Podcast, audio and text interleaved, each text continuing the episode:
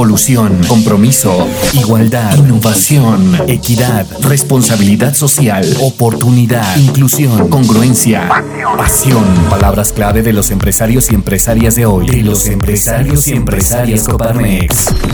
Bienvenidos a Fit Empresarial. Fit Empresarial. Un espacio de diálogo, debate y análisis del mundo empresarial y su entorno. Fit Empresarial. Fit Empresarial. El podcast de Coparmex Querétaro.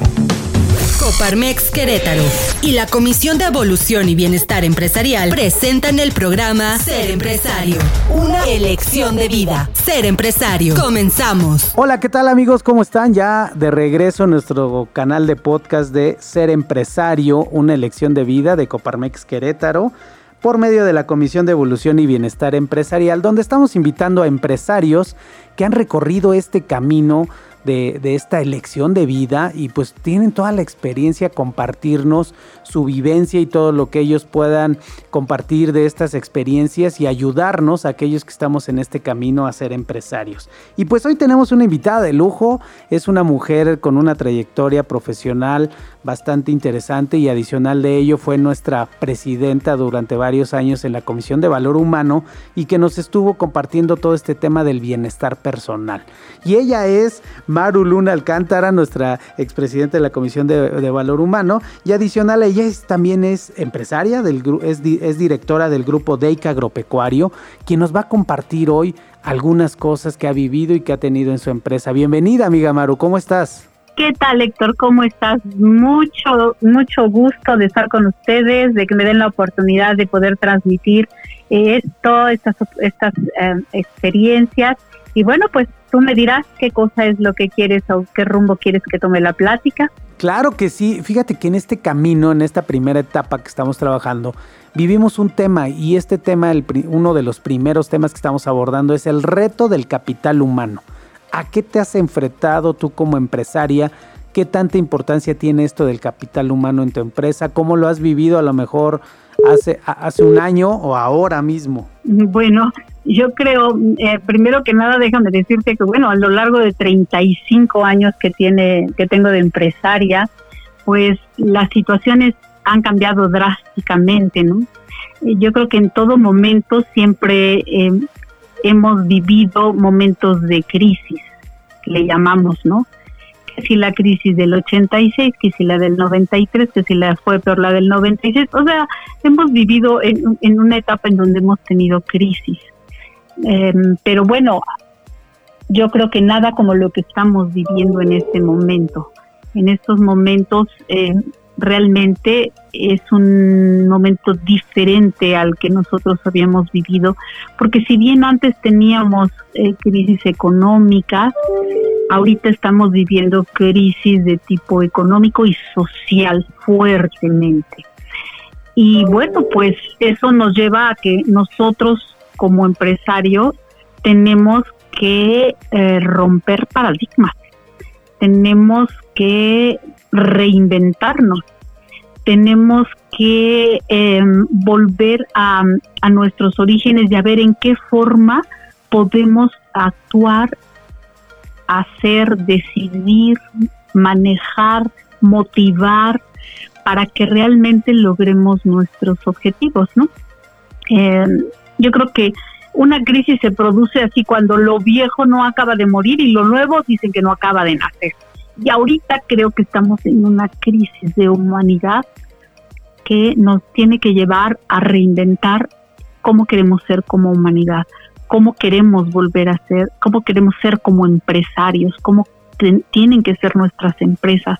Tenemos que volver la vista hacia nuestros colaboradores hacia el ser humano, a rescatar esos valores que tenemos dentro y realmente eh, tomar y poner a las personas como el candelero sobre el cual va a crecer esa luz que nos va a iluminar. El otro día habla, oía un poco acerca de la cultura Ubantu, es una tribu en África, y ellos tienen una filosofía extraordinaria porque ellos buscan siempre en cada decisión que tomen, en cada acción, en cada palabra, que ésta busque el bien de todos. Si todos se ven beneficiados, la decisión se toma. Si todos se ven beneficiados, las acciones se llevan a cabo. Si todos tienen posibilidades de crecimiento y de que eh, tengan mejores oportunidades, se hace. Yo creo que tenemos que ir encaminándonos a esa nueva filosofía o esa nueva forma de ser empresario. Y bueno, todos todos tenemos y nacemos con esa a veces con esa espinita de que de querer ser empresarios. Y los que hemos sido ya en tiempos en años anteriores, pues nos costó trabajo aprender a volar, nos costó trabajo el, darnos cuenta de qué teníamos que hacer, cómo teníamos que hacerlo, De que nos costó a ver sangre, sudor y lágrimas poder em, tener lo que ahorita tenemos, de que hayamos tenido y sobrevivido durante tantas crisis, pues nos ha costado mucho trabajo. Pero ahora si no miras hacia adelante, atrás nos vamos a quedar. Tenemos que romper paradigmas, tenemos que volver otra vez eh, a hacer un alto en el camino y decidir cómo queremos que sean nuestras empresas, cómo queremos que sea nuestra nuestra estado, nuestra nación. Tenemos que ver cómo vamos a trascender como líderes de nuestras organizaciones. Y yo creo que en esa parte el que nosotros lideremos con un sentido muy importante de responsabilidad, de servicio, de equidad, de justicia, es como vamos a sacar adelante a nuestras empresas. Porque a fin de cuentas, la gente para el empresario o es su salvación o es su perdición. Y como mencionas esto, ¿no? El poder reinventarnos, como mencionas, concentrarnos en el ser humano, en los valores, en, romper estos paradigmas, eh, concentrarnos en la responsabilidad y justicia.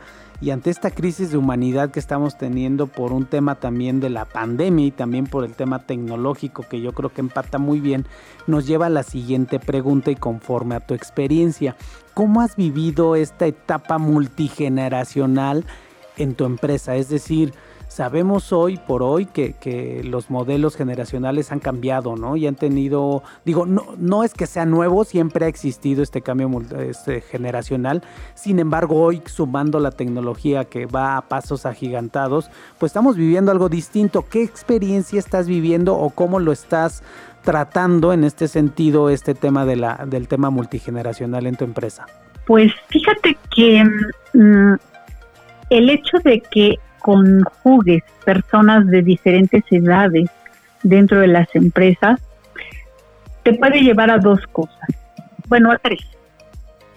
La primera de ellas es eh, que acabes, como, como lo he vivido en algunas otras empresas, en algunas otras organizaciones, eh, diciendo es imposible trabajar con dos generaciones tan diversas, con tan diferentes puntos de vista de actuaciones, de raciocinios, de valores, de culturas, etcétera. Pero esa no la queremos porque esa no es la realidad a la que nos tenemos que enfrentar, ¿sí? A fin de cuentas, lo que tenemos que aprender es a trabajar armoniosamente mm, dependiendo de, de cómo puedas convertirte en un líder que estés abierto a aceptar cambios, que estés abierto a aceptar puntos de vista diferentes, que estés dispuesto a que te digan, ¿sabes qué? Esto que hiciste durante 35 años, pues fíjate que pues te habrá servido en aquel entonces, pero ahorita ya no. Ya no te sirve trabajar en esta forma, ya, ya hay más herramientas, ya puedes hacerlo en formas diferentes. Y yo creo que esto ocurre muy frecuentemente en las empresas cuando dan entrada a los chicos que traen una mentalidad diferente, una forma de trabajar diferente. Y que, y que ellos se enfrentan a restricciones, a políticas muy restrictivas, muy encajonadas, que, que se hicieron durante tantos esos tantos años de experiencia, pero que ahora ya no operan. ¿Por qué? Porque ellos no están dispuestos a seguirlas. porque ellos tienen otra forma de pensar, de razonar y de llevar a cabo sus objetivos, sus metas y sus trabajos. Y por otro lado, los empresarios tampoco están dispuestos a escuchar esos nuevos puntos de vista. Y ahí es donde viene un conflicto.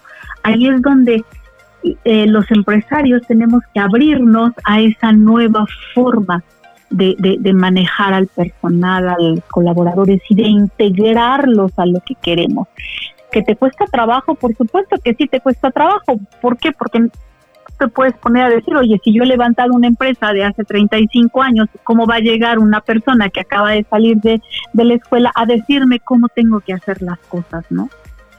Y, y fíjate que además de, de, de, pensar en que son tus colaboradores y que pueden llegar a venir a enseñarte el hilo negro, que tenemos que aprender, fíjate, que tenemos que aprender, es a veces la forma en cómo lo, lo, lo dicen, ¿no? Como la forma en cómo están acostumbrados a manejar. Y te pongo yo un ejemplo tan fácil, ¿no?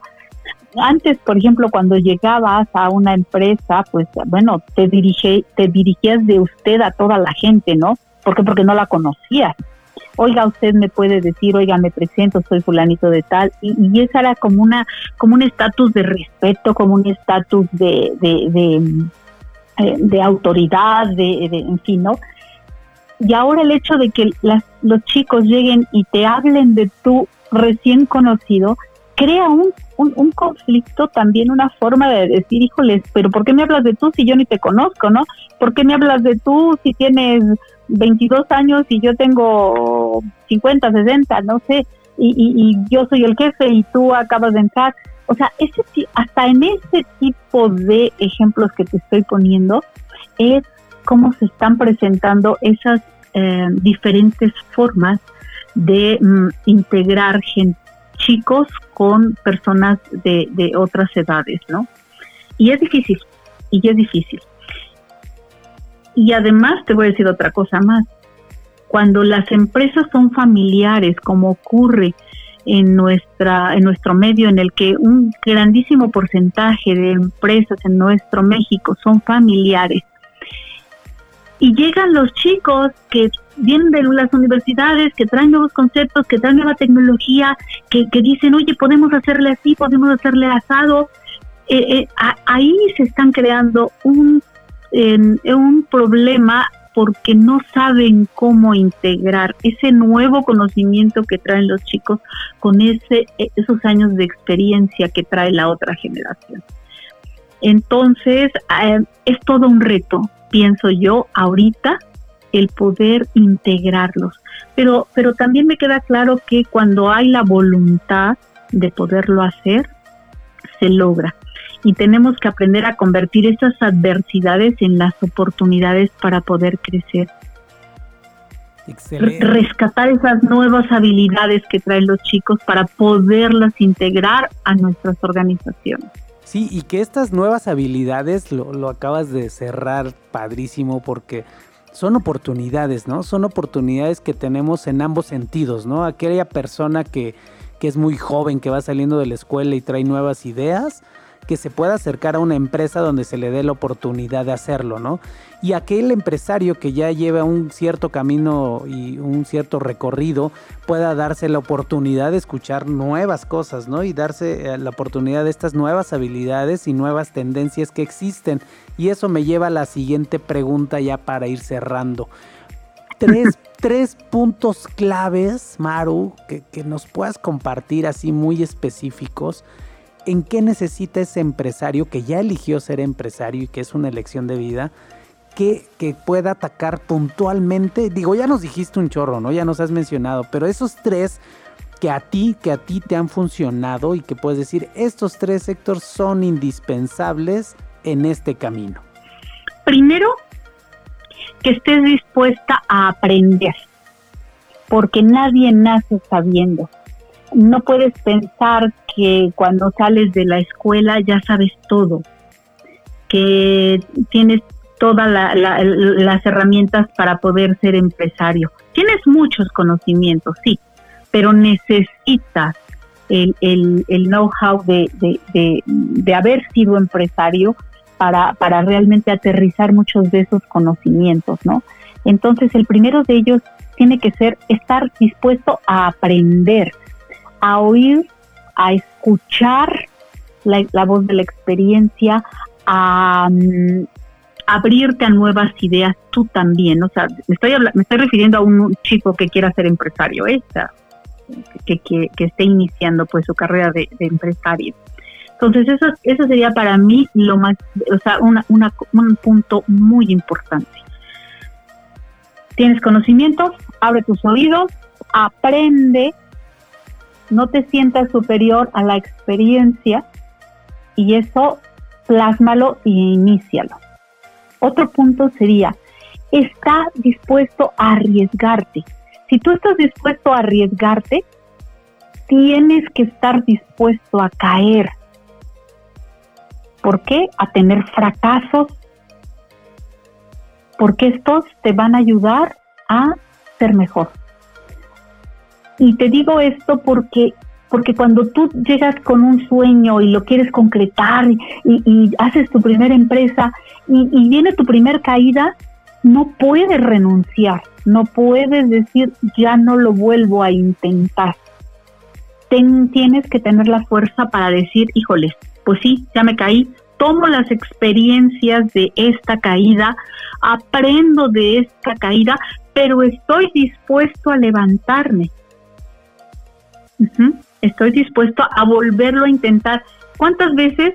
Una, dos, tres, diez veces. Bueno, yo te puedo decir, en mis 35 años de empresaria he tenido N número de caídas. Si yo hubiera aventado el arpa a la primera caída o hubiera renunciado a la primera caída o cuando mm, mm, se me vino el mundo encima en crisis muy fuertes que, que he tenido dentro de mi empresa y hubiera dicho, aviento todo, renuncio, ya no quiero, simplemente las cosas pues no serían como son ahora. Mi empresa no hubiera eh, seguido adelante y no hubiera eh, logrado lo que he logrado. Entonces, ese sería el punto número dos. Si estás dispuesto a arriesgarte, tienes que estar dispuesto a, a, caerte y tienes que estar dispuesto a levantarte. Y el tercer punto sería que si estás dispuesto, que te quieres en verdad convertir en un gran líder para tu empresa, tienes también que aprender a servir. Tienes que aprender a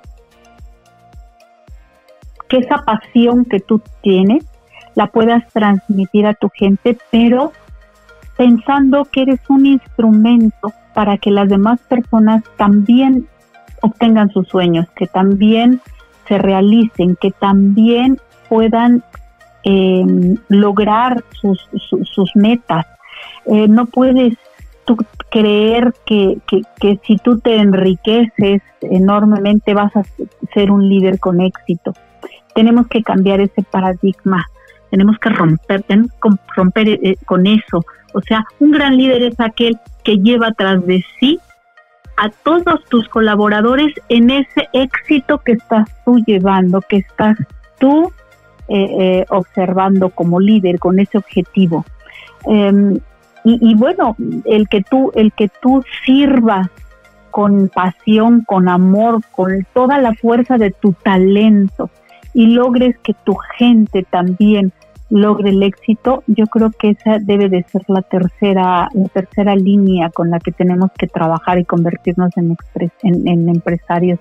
A mí me da muchísimo gusto que mi gente, los que entran con, entraron con licenciatura hoy tienen una maestría tengo gente que entró con primaria y ahora tiene una carrera, em, que todos tienen su casa, que, que, sus hijos están yendo a la universidad, o sea, cuando entraron gente de, de choferes conmigo, o sea, estás ayudando y estás dejando una semilla y estás dejando una huella en este mundo.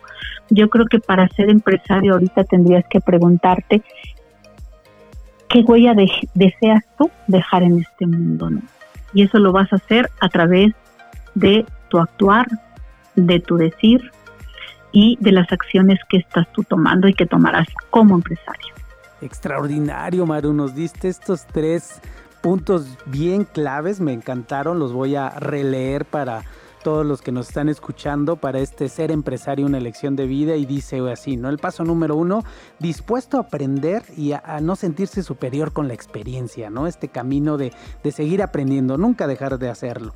Dos, dos, estar dispuesto a arriesgarse, a caerse, a vivir de estos fracasos. Digo, no es que, no es que vivas fracasos, sino que más bien aprendas de ese fracaso que te va a ayudar a ser mejor. Y este tercero, de aprender a servir para transmitir a tu gente esa pasión, ese amor, lograr el éxito junto y todo esto que nos compartes que has logrado con todo tu equipo de trabajo y que sabemos que durante toda esta trayectoria de empresaria ha sido ese camino que te ha llevado a, detonar con estos tres puntos claves y que hoy nos compartes. Muchísimas, muchísimas gracias Maru, de verdad. Este mensaje queremos que llegue a todos aquellos que estén eligiendo este camino y que estén dispuestos a, a transitarlo y qué mejor hacerlo con estos consejos, estos aprendizajes que nos comparte gente como tú que ha sido exitosa, que ha sido, que ha, que ha vivido fracasos, que ha vivido de todo tipo de experiencias, pero lo principal que están dispuestos a servir. Creo que eso ha sido una coincidencia en nuestros invitados que hemos tenido. Están dispuestos a servir y apoyar a toda esa comunidad emprendedora que quiere viajar al camino del empresario. Muchísimas gracias, Maru. ¿Algún último mensaje que quieras eh, compartir a toda la familia Coparmex Querétaro y esta comisión que hoy en día estamos presentes como ser empresario una elección de vida? Cuéntanos. Claro que sí. Yo te eh, agregaría un punto más y ese es que nosotros como empresarios y nuestras empresas tienen también una responsabilidad con su comunidad. No podemos pensar que vivimos eh, como entes separados de un mundo, de una realidad. Y esa responsabilidad es, eh, si tú tienes algo, comparte algo. Si Dios te dio muchas oportunidades, da tu oportunidades. Si tú tienes económicamente la posibilidad, apoya a alguien. ¿Por qué? Porque no podemos encerrarnos en una burbuja pensando que, que nada de lo que nosotros hacemos va a repercutir en el mundo y en nuestra sociedad. Cada paso que nosotros demos, algo va a afectar. Y esa afectación puede ser positiva o puede ser negativa. Si tienes una empresa que está llevando a cabo procesos que están contaminando el aire, haz algo por evitarlo, porque porque esa huella que tú vas a dejar va a repercutir en las generaciones futuras. Si tú dentro de tus procesos estás manejando alguna, alguna sustancia que contamina la tierra, esa tierra contaminada va a pasar a las siguientes generaciones. Entonces, tienes que ver qué hacer para que esa huella sea positiva y no negativa. Si en tu actuar estás eh, haciendo algo por en la salud de tus colaboradores o en la salud de los que van a consumir tu producto y esto va a trascender a un, a, un futuro a tu comunidad, tienes que ver qué hacer para evitarlo. Hay mil y un necesidades en tu comunidad, necesidades en nuestra sociedad que nosotros podemos en cierta forma paliar dando algo. Yo digo que todo el mundo puede dar algo a los demás y esa debe de ser la gran responsabilidad que como ser humano, porque primero eres ser humano y después eres empresario, como ser humano tienes que dejar en este mundo. Esa, ese decir, yo dejo una huella, pero en todo lo que, en, todo lo que fue mi acción, mi accionar. Entonces, para mí ese sería el, el punto. Mm, antes que nada somos seres humanos y antes que nada debemos de servir a la humanidad. Excelente, muchísimas gracias Maru. Este cierre me encantó hablando del tema de comunidad, de no olvidarnos que somos seres humanos y de todo lo que podemos hacer y que está en nuestras manos, como bien lo dices aquí al cierre, todos podemos dar algo, todos podemos apoyar en algo a alguien.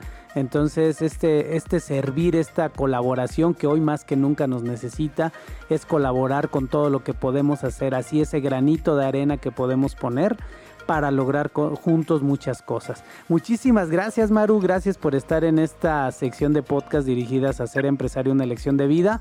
Muchísimas gracias, te agradecemos que tengas un excelente día y pues bueno, a todos los que nos escuchan, gracias también por seguirnos. Muchísimas gracias Maru. Gracias, Héctorito. Beso a todos por allá. Que estés muy bien. Listo, pues terminamos con esta sección. Nos vemos en el próximo capítulo de Ser Empresario, una elección de vida. Síguenos en redes sociales e interactúa con nosotros. Querétaro. Facebook, Twitter, Instagram, LinkedIn y YouTube. Fit Empresarial. Fit Empresarial. Te esperamos en nuestro siguiente episodio. Fit Empresarial, el podcast de Coparmex Querétaro.